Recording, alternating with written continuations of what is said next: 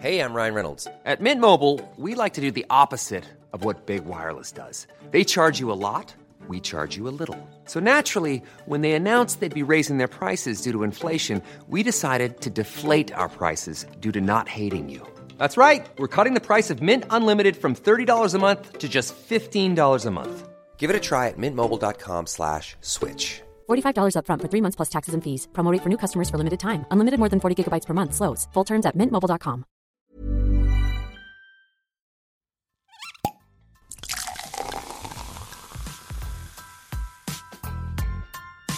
Eine Frage des Geschmacks. Der Falstaff Gourmet Podcast. Liebe Falstaff Podcast Zuhörerinnen und Zuhörer, schön, dass ihr wieder da seid. Ich versuche so gut es geht, die Intro immer ein bisschen anders zu gestalten. Es gelingt mir nicht immer. Äh, heute habe ich mir mal etwas überlegt und zwar rede ich von den beiden M&Ms, die als Polster im Weinviertel heute bei mir sind. Sie waren Falstaff Winzer des Jahres 2022, werden bald, aber noch nicht jetzt, aber doch bald abgelöst und haben, es, haben den Weg nach Wien auf sich genommen, um mit mir heute ein bisschen zu sprechen. Liebe Marion, lieber Manfred, Ebner Ebenau, schön, dass ihr heute da seid. Ja, wir freuen uns. Ich freue mich wahnsinnig, äh, denn ich, wir fangen jetzt mal so an. Ich habe mal ein paar Zahlen rausgeschrieben, ich liebe nämlich Zahlen und ich habe schon vorher im Vorgespräch angeteasert, Oh, wir werden no. Oh, genau. Das werden wir nicht. Äh, ich finde das so spannend, weil wir haben ja sehr, sehr viele Zuhörer, die weinaffin sind, aber vielleicht auch nicht so in der Branche drinnen, dass man nicht weiß, was ist jetzt ein großes Weingut, was ist ein kleines Weingut, was hat man für äh, Weingärten. Ich habe jetzt recherchiert, ihr habt einen 400 Jahre alten Keller, 100 Holzfässer, 70 Edelstahltanks, insgesamt 38 Weingärten, rund 80.000 Flaschen im Jahr, die, und, äh, die produziert werden und äh, davon werden 70 Prozent exportiert in 22 Ländern weltweit. Und als ihr das Weingut übernommen habt von deinen Eltern, Manfred, habt ihr das, also im Zuge dessen ist ja dann das gesamte, das, der gesamte Wein oder die, eure, euer Weingut äh, von 7 auf 20 Hektar gewachsen. Du liebst Zahlen, ja. Puh. Also, du kriegst noch Glück. wie, wie kann man sich das jetzt vorstellen? Ist das jetzt, ähm, wie viele Weingärten hat man normalerweise? Es ist noch dazu bei euch so, ihr seid ja bei, in Polsdorf im Weinviertel, ihr seid, das ist irgendwie sternförmig angeordnet bei euch. Wenn man jetzt so ganz blöd nachfragt, was, was hat normalerweise, sagen wir jetzt auch im Weinviertel oder halt in österreichischen Regionen, wo Wein, Wein produziert wird, was, was haben da Weingärten, also wie viele Weingärten hat man da, wie viele Flaschen werden da produziert? Wie schaut das aus? Die schlauen Winzer haben meistens einen großen Fleck mit ihren Weingärten drauf. Und die äh, nicht so schlauen haben ganz viele kleine Weingärten. Bei uns ist das, hat sich das über die letzten eben viele, viele Jahrhunderte ergeben, dass tatsächlich kein Weingarten nebeneinander ist. Und die wirklich in alle Himmelsrichtungen verstreut sind. Der Keller ist sehr alt, meine Familie macht das ja schon relativ lang.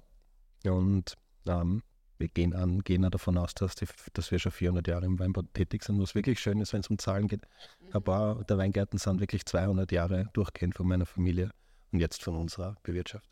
Ihr macht es ja auch, also das ist ja auch ein, so ein Thema, ihr habt ja überdurchschnittlich, äh, also reden mit überdurchschnittlich hohem Alter. Das heißt, das ist ja auch jetzt nicht so was Selbstverständliches, das man wahrscheinlich hat, also dementsprechend auch nochmal was Besonderes. Wie ist es eigentlich dann, wenn man jetzt sagt, mit so einem Weingut, auf so einem Weingut zu arbeiten, mit so eher älteren Rebel, auch in, mit so vielen unterschiedlichen Weingärten und so, äh, hat man da irgendwelche Anforderungen, beziehungsweise habt ihr auch Holz- und Edelstahltanks, also Holzfässer und Edelstahltanks?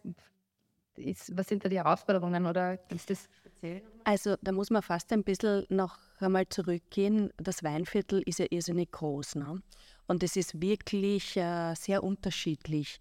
Und Poisdorf ist ein bisschen besonders. Es ist der nordöstlichste Zipfel äh, des Weinviertels an der tschechischen Grenze und es war immer schon eine Weinstadt. Also es hat immer vom Weinhandel gelebt. Und ähm, diese Kleinstrukturiertheit ähm, ist was Besonderes im Weinviertel. Wir haben eben Lagen, die sind teilweise nur 0,2 Hektar groß, das sind drei Zeilen. Ähm, denn die nächste Lage ist dann ein Kilometer oder noch weiter entfernt. Ähm, das hat aber auch irrsinnige, also es hat natürlich auch Nachteile, dass wir so verstreut liegen, weil äh, wir mit den Maschinen und Geräten und auch natürlich unsere Mitarbeiter viel ähm, zu den Weingärten fahren müssen. aber es hat auch historisch gesehen ähm, eine Bedeutung, nämlich viele der Lagen sind noch immer original von der Marie Theresia gewidmet, damals in Ketzelsdorf, die langen, schmalen Lagen. Ähm, Im Zuge der Industrialisierung, das muss man sich geschichtlich fast ein bisschen anschauen, ähm, in den 50er Jahren, als die Traktoren kamen, haben die Winzer natürlich geschaut, und ich glaube, das hast du vorher gemeint, dass sie die Lagen untereinander tauschen, dass sie auf einem Fleck größere Lagen haben, um es leichter und schneller zu bewirtschaften. Es musste plötzlich alles effizient sein, ja. Ähm, Manfreds Familie war immer stur und hat nie getauscht. Komplett ineffizient vor allem, also seit Generation, auf das sind wir auch stolz. Wie viele unterschiedliche Weine habt ihr? Also ähm, Rebsorten, warte mal, muss ich selber nachzählen. Ähm, Grüner Veltliner, Riesling, Weißburgunder, Chardonnay, Tram, Roter Traminer, Pinot St. Laurent. Welschlist. Ja, aber dem gibt es äh, nichts reinsortig. Ich glaube, das war's. Ja, also das war sieben, sieben, acht Sorten. Aber ja, ja, schon wieder. Und 20 Weine, wenn es dich glücklich macht. Okay, Wahnsinn, das ist ähm, einiges. Ja, vor allem für die kleine Fläche. Also der Manfred hat ja wirklich viel zu tun zur Ernte. Er macht ja den äh, Keller komplett allein zur Ernte. Ich bin draußen mit dem Team im Weingarten. Und er baut ja innerhalb der Einzellage die noch einmal in ganz vielen verschiedenen Gebinden aus. Ja.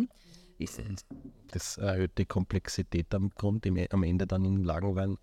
Jede, jede Gärung funktioniert individuell, gären fast nur spontan mittlerweile. Und wenn man diesen sehr ähnlichen Wein dann wieder zusammengibt, entsteht dann wieder mehr Komplexität in dem Lagenwein und das ist eigentlich der Grund dahinter.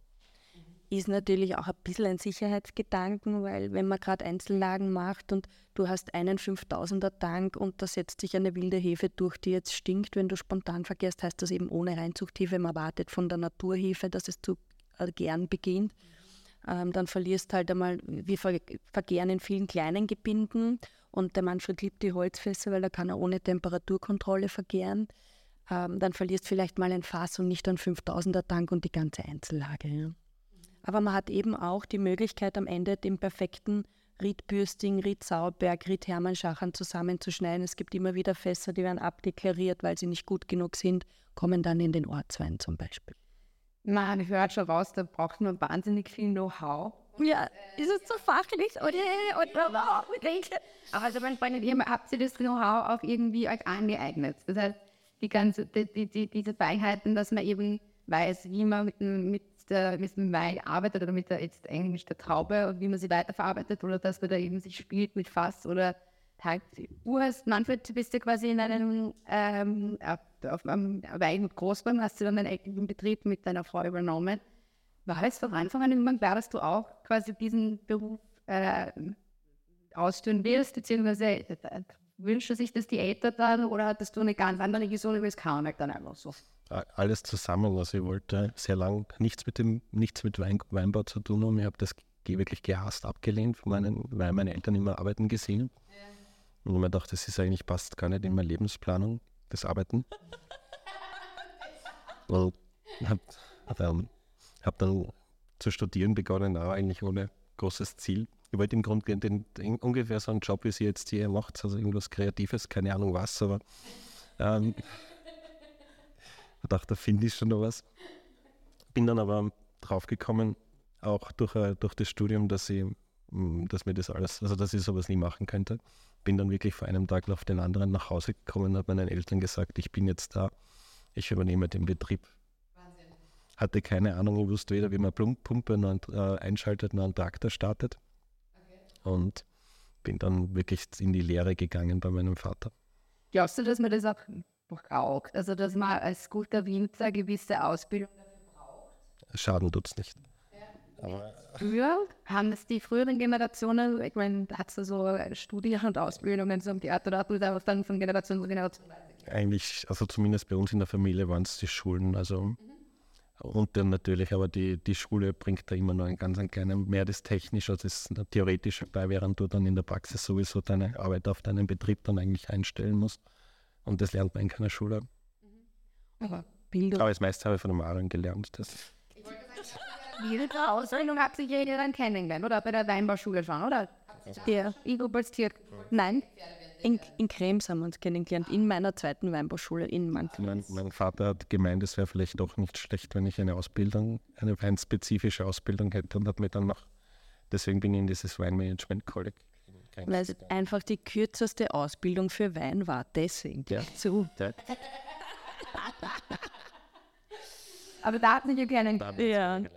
Aber man muss sagen, Bildung war in deiner Familie immer wichtiger als Geld, oder?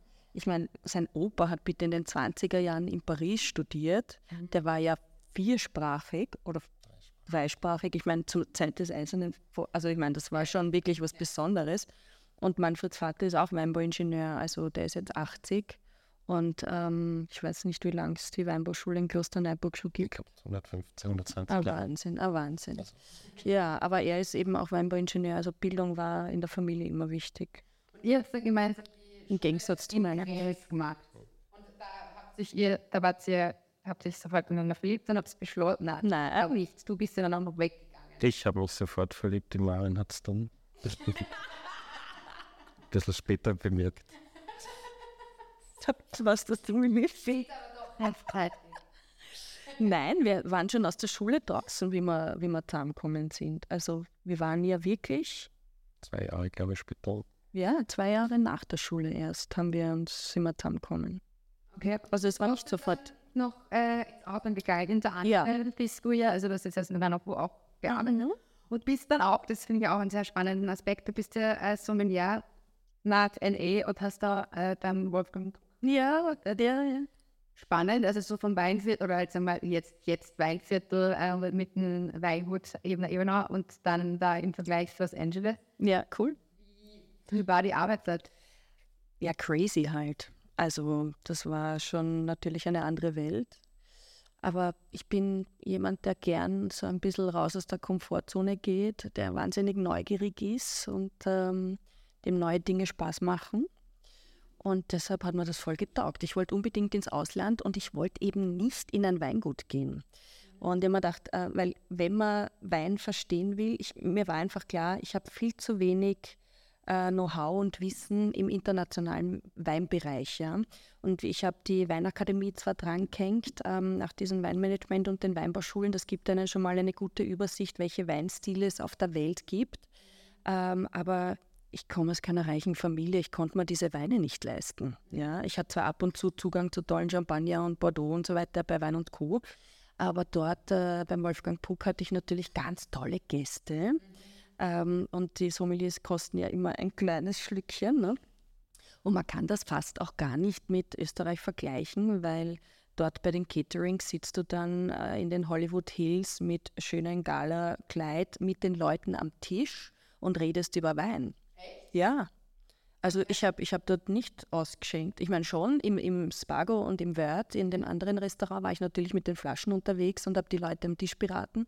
Aber mein Favorite war immer die Caterings und äh, da sitzt du halt dann dort. Erstens, ich bin architektonisch auch sehr interessiert und das ist so tolle Buden und lernst so tolle Leute kennen und das war einfach wahnsinnig spannend. Als 21-jähriges Dirndl, wo ich gerade mal Alkohol trinken durfte, sind ja super streng dort. Also war schon lässig. Wahnsinn, okay, das ist ja auch die, das ist. Jetzt kommt die Österreicherin, die ist 21 und ist aber top ausgebildet als Weinbetrieb. Bei uns kann Voran ist es aber, ne? Ja, ich muss sagen, das ist auch heute ein irrsinniger Vorteil, dass ich schon so lange dabei bin, äh, weil ich auch vieles schon jahrelang verfolgt habe, auch in der Szene, auch in Österreich. Und die Weinwelt ist ja international jetzt auch nicht so groß, muss man sagen. Also es ist, man trifft in jeder Stadt immer einen Österreicher. Und was jetzt zum Beispiel, wenn du jetzt da dort warst, was ist so der Unterschied zum Beispiel jetzt vom Trinkverhalten? Ne? Im, Im Vergleich, was trinken jetzt Kalifornien? Das könnte ich jetzt gar nicht so, naja, prinzipiell halt schon eher heavy, äh, wobei das sich das auch total geändert hat. Was mich am meisten abgeholt hat in Amerika und was ich dort wirklich gelernt habe, ist, was, was Service bedeutet. Und zwar ein allumfassender Service. Es ist fast wie ein Theaterstück. Du kommst, die Leute fahren mit dem Auto vor und in dem Moment, wo sie stehen bleiben, beginnt die Show. Also es kommt zuerst der Parkservice, der dir die Türe öffnet, der dein Auto entgegennimmt. Äh, dann ist aber schon die Empfangsdame da, die meistens wunderschön auf 10 cm Hacken durch die Gegend rennen und das wirklich den ganzen Abend durchstehen. Ja, ja. ja. Also in Wolfgang Puck, seine jetzige Frau, die Gelila, war sehr lange Empfangsdame im Spago. Ne? Ja. Und ähm, und dann übernimmt dich schon, dann kommt der, die erste Waitress und sagt, Hi, I'm Jennifer, I'm your waitress tonight. Ich meine, natürlich ist das aufgesetzt, aber du fühlst dich nicht, aber du fühlst dich nicht unwohl dabei, ja. Und das ist einfach nett. Das ist, ich meine, ich mag dieses grantige Österreichische auch, muss ich sagen, aber heutzutage, manche sind einfach nur frustriert und das ärgert mich, ja. Und dort, das ist einfach eine perfekte Show und Theoretisch dürftest du dort nicht rauchen. Wir hatten eine Limousine hinterm Restaurant, wo die Leute ihre Zigaretten oder ihre Dinge konsumiert haben. Ja. Und also es ist einfach ein Allround-Service. Und das muss ich sagen, versuche ich bei uns auch einfach ein, aber ehrlicher halt, muss man schon sagen, und nachhaltiger natürlich, aber ein, eine Gastfreundschaft ist mir wahnsinnig wichtig, wenn wir Gäste zu Hause haben. Und wir lieben es auch, Leute einzuladen. Manfred ist ein fantastischer Koch. Oh, auf. wow. Und eine Barbecue. Sie ist dann auf jeden Fall zurückgekommen, ihr habt das Wein dann übernommen. Na, auch erst ein bisschen später, die Maren war dann noch. Ich habe ich hab erst, äh, ich habe dann eine Weile das alleine gemacht. Und wie die Maren dann die große Vision mit mir geteilt hat, haben wir, haben wir dann entschieden, eigentlich das gemeinsam zu machen. Also ja, wir sind, glaube ich, 2002 oder so zusammengekommen und 2007 haben wir das Weingut übernommen, gemeinsam. Was macht ihr anders als zum Beispiel jetzt deine Eltern, beziehungsweise auch vielleicht im, im Vergleich zu den anderen Kollegen? Was sind denn so eure anderen Zugänge? Oder? Ich glaube, wir hatten nie so eine, wie soll man sagen, so eine, ich glaube, wir sehen uns eher als, der Manfred ist ein sehr kreativer Kopf. Ich würde sagen, er hat einen sehr künstlerischen Zugang zu Wein. Es muss eben nicht rational sein und es muss auch nicht immer funktionieren. Und ich muss auch sagen, wir, wir machen es echt nicht wegen Geld ähm, sondern es muss uns wahnsinnige Freude bringen. Und ähm, also gerade der Blau de Blanc, unsere Sekte, ähm, das sind halt sieben Jahre In-house Handarbeit. Wir haben die Flasche über 100 Mal in der Hand. Ähm, das könnte man wesentlich effizienter machen. Man müsste nicht händisch, also man könnte ein anderes Etikett machen, da muss man nicht händisch etikettieren äh, oder auch nicht wachsen, nicht in die Sackeln backen, aber am Ende möchte ich es in der Hand haben und es ist ja schon gut. Bilder sind jetzt hinter einem Glasrahmen, unsere sind halt in Glasflaschen, äh, unsere Geschöpfe und wir sehen uns vielleicht da eher als, als Schöpfer, um etwas zu erschaffen, oder? Ein bisschen zu, zu übertrieben vielleicht. Nein, aber, aber wir haben Mara, vielleicht hat man es schon mitbekommen, Mara und ich sind uns ja nicht, gar nicht so ähnlich. Ähm, was wir aber wirklich sehr gemeinsam haben, ist ein extrem hohes, ein, sehr hohes, ein sehr hohe Ansprüche an uns selber mhm. und an das auch an den Wein, den wir machen. Und ich glaube, wir werden diese Ansprüche nie selber erreichen, aber es ist immer wieder eine Herausforderung, es zu versuchen. Und so gehen wir das, glaube ich, an. Aber zumindest, ja. ja und, und das ist so wie ein, ein Ziel, das vor einem liegt und man, wie eine Fata Morgana eigentlich, man läuft und läuft und glaubt, man hat es erreicht. Aber es ist nicht zu erreichen, weil eben die Ansprüche so hoch sind. Aber ich muss sagen, wir haben da nie links oder rechts geschaut. Ähm, also zum Beispiel auf Instagram, ich folge keinen Kollegen oder keiner Kollegin, weil ich immer das, also erstens, ich möchte mich da gar nicht stressen lassen, die sollen so ihr Ding machen und wir machen, wir leben in unserer, in unserer Welt, wenn ich das so sagen kann. Ähm, ich glaube nämlich schon, also alles, was du siehst und was du reflektierst und hörst, ich habe auch keine Fachmagazine abonniert. Sorry. an dieser Stelle. Ja, nein, aber auch nicht. Es tut mir leid. Wir haben euch nicht abonniert. Ja, aber ja. Nur, ich habe irgendwie das Gefühl, weißt du, all diese Dinge beeinflussen dich ja, selbst wenn es unterbewusst ist, ja. Und ich, wir holen da unsere Ideen, wir haben vielleicht einen komplett anderen Zugang ähm, von vornherein immer gehabt. Und langsam ernten wir die Früchte dafür, würde ich sagen. Und zur äh, äh, ausgehenden Frage, wir machen eigentlich immer mehr wieder so wie früher. Es ist eigentlich ein ständiges Zurückentwickeln im Keller und im Weingarten.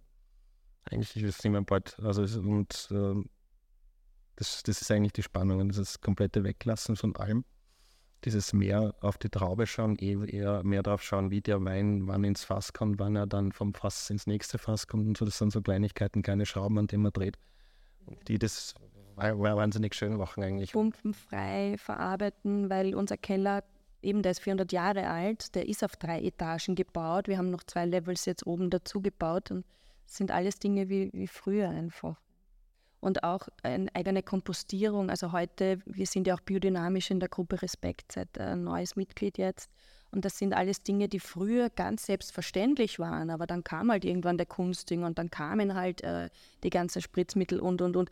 Und wir das wieder wegzulassen, ist ja für uns wunderschön und wir freuen uns, dass wir eigentlich ja, wieder wie früher arbeiten können. Und wie schwer ist es, dass man da nicht zum Beispiel, wenn man jetzt sagt, man arbeitet jahrelang mit den neuen, unter Anführungszeichen, Produkten, die ja irgendwie Kunstdünger und so weiter da auf einmal da sind und jeder arbeitet damit oder halt ich sage, das ist gut und das verändert halt dann vielleicht auch dementsprechend den Wein. Wie schwierig ist es dann, wenn man sagt, man geht davon weg? Hat man dann nicht irgendwie so Existenzängste, dass jetzt irgendwie gar nichts mehr wird oder hat man eh so ein gewisses, ein Basis, Grund, großartiges Grundprodukt? Und das geht es dann nur, dass man halt da jetzt wieder rausfindet, wie man daran feilt. Genau, also man macht es ja normalerweise auch über Jahre und schaut, was geht, was funktioniert und, und ähm, tastet sich das Ganze heran. Und wenn man sich dann hundertprozentig sicher ist, dann wird, machen wir das ziemlich so, ja, die stellen dann radikal auf einen vom einen zum anderen dann um, wenn das einmal funktioniert hat. Und das ist total aufregend. Also das Ganze weglassen, alles, was man in den Schulen gelernt bekommt. Muss man löschen. Muss man, und, und, und, und das ist wieder ähm, es ist eine wesentlich intensivere Auseinandersetzung am Ende mit, mit dem Produkt wie dann mit dem Weingarten. Mhm. Schön ist das. Also es ist wirklich weglassen, ist wirklich schön. Und das ist wirklich aufregend auch, ja. Also das ähm, ist jetzt gerade in der Biodynamie, also Begrünung, ganz einfache Sachen. Da muss man gar nicht äh, bio oder biodynamisch sein. Das kann jeder Betrieb in den zwischen den Zeilen kann wieder mehr Bienen, Hummeln, Schmetterlinge reinbringen. Er braucht einfach nur eine blühende Begrünung anbauen. Wir haben jetzt äh, eben auch selber Bienenstöcke, weil das eben so gut funktioniert hat. Und ähm, das, weißt du, wenn du draußen stehst und manchmal ist es wirklich nicht romantisch, ne? wenn es 35 Grad hat und du bist hinten nach und alles wächst da davon und du musst da jetzt, jetzt gerade ist ein Zeitpunkt, ja. Die Wasserversorgung ist gut, die Weingärten schieben an, wir müssen da richtig Gas geben draußen. Dann sind es aber schon so Momente, wenn es rund um dich surrt, dass, dich, dass du denkst, wow, okay, das hat Sinn, das macht Sinn. Mhm. Weil wenn du am Abend, weil du wirst nie fertig in dem Beruf. Ne? Das ist schon so, bei, weiß ich nicht, bei einem Restaurant oder so, die sperren irgendwann zu, der ist Sperrstunde, dann sind alle Gäste weg, dann putzen es und weiß ich nicht, aber dann ist zu. Bei uns bleibt immer etwas liegen. Du kannst dir Tagesziele setzen, aber du bist nie fertig. Und da ist es ganz wichtig, so dazwischen ein paar Momente zu haben, die die Japaner reden vom Ikigai, gell? also in dem, was du tust, die Erfüllung finden. Und das ist oft gar nicht einfach und es ist aber so wunderschön mit all diesen Maßnahmen. Das macht wirklich Freude. Und ich weiß noch, wir haben 2016 den Bio-Kontrollvertrag unterzeichnet, da war ich hochschwanger. Und bei uns, das muss man auch ehrlich sagen, die Bio-Umstellung, die kostet einfach Geld. Ja? Also man muss man verbrennt halt einfach am Anfang oder man braucht, wie bei uns was, weil wir so klein strukturiert sind, wir mussten alles doppelt anschaffen. Zweiter Traktor, jemand, der den zweiten Traktor lenkt, das heißt ein Fulltime-Mitarbeiter dazu, alle Geräte doppelt und so weiter. Das ist schon ein Investment, das musst du dir mal leisten können und wollen. Und wir haben ehrlich gesagt lang gebraucht. Manfreds Betrieb war doch ein bisschen auslaufend und wir haben länger gebraucht, um uns all diese Wünsche und Träume erfüllen zu können finanziell. Mhm. Es hat aber geklappt. Ihr wart 2000, unter anderem äh, 2022 Winzer H, Winzer des Jahres, Winzerpaar des Jahres von Falstaff. Jetzt. Äh, echt, echt toll, eine wunderbare, großartige Auszeichnung, ähm, gerade auch in, in, der, in der Weinbranche. Was bedeutet einem dann irgendwie so, wenn das gesehen wird, was man da, was man an Zeit, Energie, Nerven und Geld investiert hat und dann wird es einfach auch honoriert, beziehungsweise man, das ist jetzt nicht nur der Preis in Anführungszeichen, sondern ihr kriegt das ja auch mit, wie das Publikum, der Konsument am Ende des Tages ja euren Wein liebt und nicht nur im Inland, sondern vor allem auch im Ausland konsumiert. Was, was ist das? Wie, was, wie, wie geht es einem da? Oder was, was, was ja, man ist schon stolz. Ja. Ja. bei uns war es ja ganz witzig, wir haben ja unser Renommee eigentlich wirklich im Ausland geholt und in Österreich hat uns wirklich, hat uns Das können uns sehr wenige. Ja. Und dass der Falstaff dann auf uns aufmerksam, aufmerksam geworden ist, das kann ich bis heute nicht glauben, warum. Weiß nicht. Aber es ist schön. Ja. Ja, es war wirklich unerwartet, ne? weil ähm, eben wir kannten den Peter Moser überhaupt nicht und wir hatten nicht, also wir haben uns nicht so hoffen gewagt, dass er uns so am Radar hat, ehrlich Mhm. gesagt, und dass er das so beobachtet. Und ähm, wie er dann verkündet hat damals, warum wir Winzer des Jahres sind, das war schon rührend. Also da hat man richtig die Tränen ausdrückt. Ja, da weinst du immer schneller. Ich, oh, ich weiß. Ich bin so am Wasser gebaut. Also bei, wenn was schön ist, wenn was Schein wollte sehen. Äh, Ich auch, wenn es äh, in jedem, in jeder Hinsicht. Nein, ich. Ding. ich nur, wenn was schön ist. Schon wieder. Nein. Nein. Aber weil ihr jetzt gerade angesprochen habt, ähm, wieso ist es so, dass im Ausland, dass ihr genau so viel Wein äh, exportiert, beziehungsweise was sind eure, die wichtigsten Regionen, wo ihr Ja, ja, die, also was im Ausland anders ist, ist, äh, dass Österreich als Gesamtes gesehen wird und in Österreich wird das Weinviertel auch an, anders gesehen. Also man erspart sich, erspart sich die Hürde Weinviertel im Ausland und es ähm, geht dann wirklich um die Qualität aus Österreich im Gesamten und, und ähm, das funktioniert mit unseren Weinen. Also das war am, am Anfang wirklich heftig, weil ähm, als wir 2007 begonnen haben, hat man nicht einen Kunden übernommen von der Vorgeneration oder das war schon, wir haben einfach bei Null begonnen. Und ähm, in Österreich war der Weinviertelstempel damals wirklich schwer hart zu spüren. Auch in der Verhandlung mit Wein und Co. und anderen Partnern hat man schon immer gemerkt, okay, ähm, das wird nicht so wertig wahrgenommen wie die Wachau. Ja? Mittlerweile, äh, oder das Kamptal oder so. Mittlerweile hat sich das Gott sei Dank geändert, weil es wirklich tolle, tolle Winzer gibt im Weinviertel. Ähm, aber trotzdem, ich habe nach wie vor mit diesen Vorurteilen in Österreich zu kämpfen. Und ähm, es war einfach, es war einfacher im Ausland. Die haben uns eben, wow, ihr macht Lagenweltliner, wow, das ist wirklich gut, her damit. Ja. Und ähm, deshalb hat man ziemlich schnell die Exportmärkte erobert. Und wir haben auch, also international, die Chances Robinson äh, geschrieben, we are uncompromising producer. Also ich meine, sie ist, ich habe ja mit ihren Büchern gelernt in der Weinakademie. Also das war schon cool, wie ich die das erste Mal getroffen habe. Ähm, der, äh, bei Parker haben sie geschrieben, Austria's finest Fizz und Ebner Ebenau ist Killing Champagne. Ich meine, das sind schon so Statements, auf die ist man irre stolz ein Leben lang, ja. Ähm, und in Österreich haben wir halt ein bisschen länger gebraucht, aber es ist Und dann ist der Fall, dann ist der Falstaff gekommen. Dann ist der Falsaufgabe. Ja, hätte man natürlich äh, nie erwartet und ist eine irre schöne Wertschätzung und man ist einfach auch fast ein bisschen erleichtert, so nach dem Motto, okay, das sieht man eh auch bei uns, ja, was, was da, das Schöne ist ja, man bleibt Falstaff das Winzer des Jahres ein ganzes Leben lang. Also, ja, Das heißt auch jetzt noch. ja, wir bleiben so lange. jetzt gerade noch, Es ist noch. Und 2023 ist leider und es kommt der nächste. Und Ja, ja. Aber äh, ist halt es noch. Und das ist Antierende im Moment.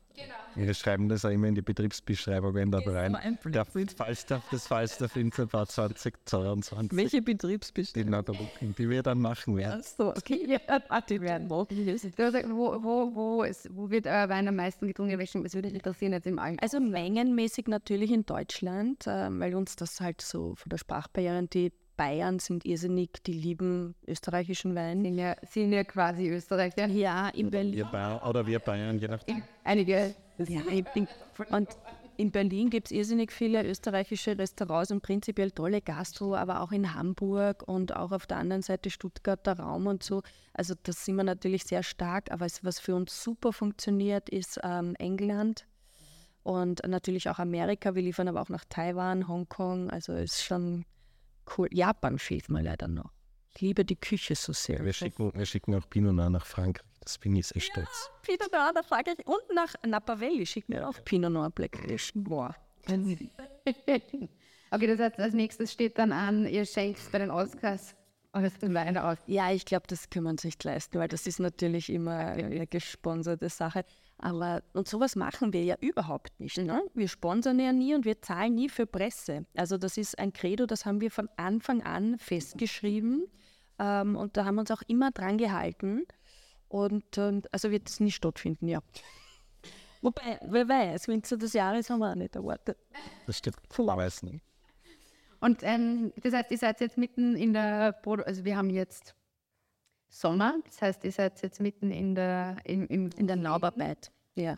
Und wie, wann geht's, wie, wie schaut dann die, der weitere, das weitere Prozedere aus? Wie, wie stressig wird es jetzt? Na, jetzt kommt, also jetzt ist noch so der Höhepunkt in der Laubarbeit. Und dann wird es ab Mitte Juli ab, äh, äh, wird sehr warm. Die Weingärten gehen dann eigentlich im Wachstum zurück. Und dann kommt eine Zeit, wo man drei, vier Wochen Ruhe hat eigentlich im Weingarten. Also wir machen immer ersten zwei Augustwochen machen wir Betriebsurlaub. Da sind alle im Urlaub und wir sperren zu und da gibt es gar nichts. Wir machen das so wie in Italien. Ähm, nur haben die das ganze, den ganzen August zu. Wir müssen mittlerweile mit der Klimaerwärmung schon Ende August mit der Sektlese beginnen, teilweise. Nicht jedes Jahr, aber immer. Nicht jedes Jahr, aber immer öfter jetzt schon. Früher, also wir haben ja in Venedig geheiratet, Anfang September, und früher konnte man wirklich jedes Jahr unseren Hochzeitstag in Venedig feiern und seit man, ja, also die letzten zehn Jahre geht es sich fast nicht aus wegen der Klimaerwärmung, weil man zu dem Zeitpunkt schon lesen müssen. Und ähm, glaubst du, das, oder wie, wie, wie sehr wird sich das so verändern? Du, das ist nicht Oder ist es auch so minimal, dass man das jetzt noch nicht so Doch, das ist schon drastisch, weil wenn ich mir denke, äh, Grüner Veltliner, Basis, Qualität zur Weinviertel DRC haben wir früher nie vor 1. Oktober geerntet. Wir machen ja alles mit der Hand. Ähm, und mittlerweile sind wir bei Anfang September, also vier Wochen früher. Also es hat sich in der Zeit schon, wo wir zusammen sind, schon extrem, also wirklich schon deutlich verändert alles. Und ähm, wenn man sehen, wie es weitergeht, ob man jetzt so, so stark weitergeht mit den Temperaturenstiegen oder ob es so sehr abflacht. Das Coole bei Bio, in der Bio-Umstellung haben wir schon gemerkt, wir haben die physiologische Reife früher, zu einem Zeitpunkt, wo noch nicht so viel Zucker in den Trauben ist. Ähm, das heißt, unsere Weine sind eigentlich leichter geworden. Also wir haben eigentlich nichts mehr über 13. Und das finden wir aber sehr schön, dass die Weine auch saftig sind. Ja. Und wenn jetzt, weil es mich jetzt gerade noch interessiert, ich bin jetzt gerade beim, ich, ich bin selber in Urlaub stehen. ja, wenn ich so Riefurlaub habe. Wie schaut das aus? Erstes, ihr weg seid. Immer. Wer kümmert sich dann um die Weine? Also muss man da gar nicht. Gar nichts. Also die zwei Wochen haben einfach alle, lassen. ja, die haben alle zu und wir drehen auch wirklich das Handy ab. Und ich sage, und ähm, manche verstehen das nicht, und ich sage aber immer, wenn das Weingut brennt, bitte ruft die Feuerwehr. Nein, da muss man sich frei machen. Also ich verstehe das nicht, wenn Kollegen Urlaub haben und dann haben es die ganze, oder egal wer, ja, Ja. dann hat man die, hängt man die ganze Zeit im, am Handy. Das ist kein Urlaub für mich. Also das, ich, ich hasse es ehrlich gesagt. Ich, ich liebe es, wenn ich das Handy einfach abdrehen kann. Ähm, dann denke ich auch gar nicht dran. Ja? Da kann man halt keine Fotos machen, ist halt so. Ja, dann man macht einen Flugmodus. Ja, aber ich drehe es am liebsten ganz ab und lasse irgendwie am Zimmer oder so. Und ich drehe es dann einmal am Tag auf. Wir haben so das Agreement, die Leute sollen ein WhatsApp schreiben, äh, wenn es wirklich brennt. Also wenn es richtig, richtig wichtig ist. Und in Wahrheit, der Großteil ist nicht wichtig. Der Großteil kann mindestens zwei Wochen warten. Und ich glaube, die Voraussetzung, dass das alles funktioniert, ist, dass wir gesund sind. Und das braucht einfach ab und zu Urlaub, sonst wirst du wahnsinnig. Ja. Aber spannend ist gerade das Hairspring nicht, dass man ähm, das Handy so komplett weglegt. Also ich bewundere jeden, ich bewundere jeden, der einfach Ist nur Wasser leider. Der trockene sie Aber ich bewundere jeden, der das Handy weglegen kann. Ich weiß nicht. Ich habe schon zum Beispiel, wenn ich jetzt in der Nacht auf Flugmodus stehe und in der Früh dann nicht gleich aufs Handy schaue und den Flugmodus ändere, sondern halt noch zum Wochenende zum Beispiel dann halt noch bis Mittag oder sowas warte, habe ich das Ja, aber da kommst Wer braucht ein Schweigekloster oder irgend so ein Anti-Social Media oder ich bin nach geschafft. Aber da kommst du ja nie runter. Ne? Ich weiß ja, das ist ein Ding. Du hast ja, also man hat schon das Gefühl, dass der, also du reflektierst ja die ganze Zeit alles, was du siehst, ne? Und das finde ich total anstrengend. Also der Manfred hat ja den ganzen Tag eher Ruhe bei seinen Tätigkeiten. Ja, genau. Außer wenn ich dich anrufe. Naja, aber schon eher Ruhe. Ich glaube, ich habe 2009 ähm, ein halbes Jahr ohne Mobiltelefon gelebt. Und das war wunderschön. Nur leider haben sie Automarin, dann ist es dann komplett durchgedreht und dann habe ich wieder erreicht. Ja, wenn du den überhaupt nicht erreichst, das geht nicht. Ja. Ja, als Betriebsführer miteinander, das hat leider Aber wie habt ihr nicht denn wie, ich War Festnetz. Ah, der, oh Gott, der. Ja, ich kann mich auch noch erinnern, also wenn es dann Da, da geht es da geht's um Dinge, ob ihm was passiert ist, ne? weil der ist halt mit dem Traktor überall in der Nacht unterwegs. Deswegen haben wir es ja dann wieder okay. Ja, also ich, hab, ich bin einfach vor Sorge, nicht weil ich dich unbedingt kontrollieren will, sondern weil ich einfach Angst hatte, dass da irgendwann einmal, weil sein Vater ist so einer, der hat bis heute kein Handy, der ist 80, der hat halt sein eigenes Tempo, aber er ist schon ganz oft, ähm, musste er Auto stoppen, weil er irgendwo mit dem Traktor gehängt ist und dann hat ihm halt irgendwer mit in den Ort geführt. aber, aber er fährt halt auch nicht in der Nacht spritzen, ja, also das, das geht einfach nicht. Und die Mitarbeiter, untertags müssen wir auch einfach für die Mitarbeiter auch erreichbar sein. Das ist ja unsere Verantwortung, ja. Ja gut, das heißt Betriebsurlaub, wohlverdi wohlverdienter Betriebsurlaub steht an. Und fahrt sie weg. Na klar, aber wir wissen auch nicht wohin. Wir haben immer noch nichts gebucht. Ich wäre immer so nervös, da ist der Manfred zuständig für die Reiserecherche. Echt? Ja, Ich suche immer, also ich kenne die Marina. Buchst aus, wie du buchst. Nein, ich kenne die Marina, was weiß ja, was sie will und dachte, ich suche das dann aus. der Manfred ist irre cool beim Recherchieren. Auch so, wenn es um Einrichtung geht, wir lieben ja Dinge einzurichten und so. Und da sage ich immer, was wir ungefähr brauchen. Und er findet das immer im Internet. Zum Beispiel lautet, also vorne im Salon, diese ganzen Tonet-Originale, die sind ja alle über 100 Jahre alt, die Tische und die Stühle, hat er alle gefunden. Ein und das gleiche Typ über 100 Jahre in Das ist ja gut zu wissen, weiß ich nicht. Bitte einfach melden, wenn was so. Ja, das ist ein Wahnsinn. Bilder. Recherche. Möbel und so weiter betrifft. sondern Bilder, Bilder kann er ja gut, ja. Nein, stimmt, er macht immer die besten Urlaube. Dann vielen herzlichen Dank. Ich bin gespannt, wie es ist. Wir hoffen, es bleibt und du kannst den Winter Montoya. Und kannst aber jetzt noch den Sommer äh, nicht den Winter. Ja, jetzt freuen wir uns auf den Urlaub. Danke euch. Danke dir. Sehr gerne. Also, ciao, baba. Alle Infos und Folgen findet ihr auf falstaff.com slash podcast und überall, wo es Podcasts gibt.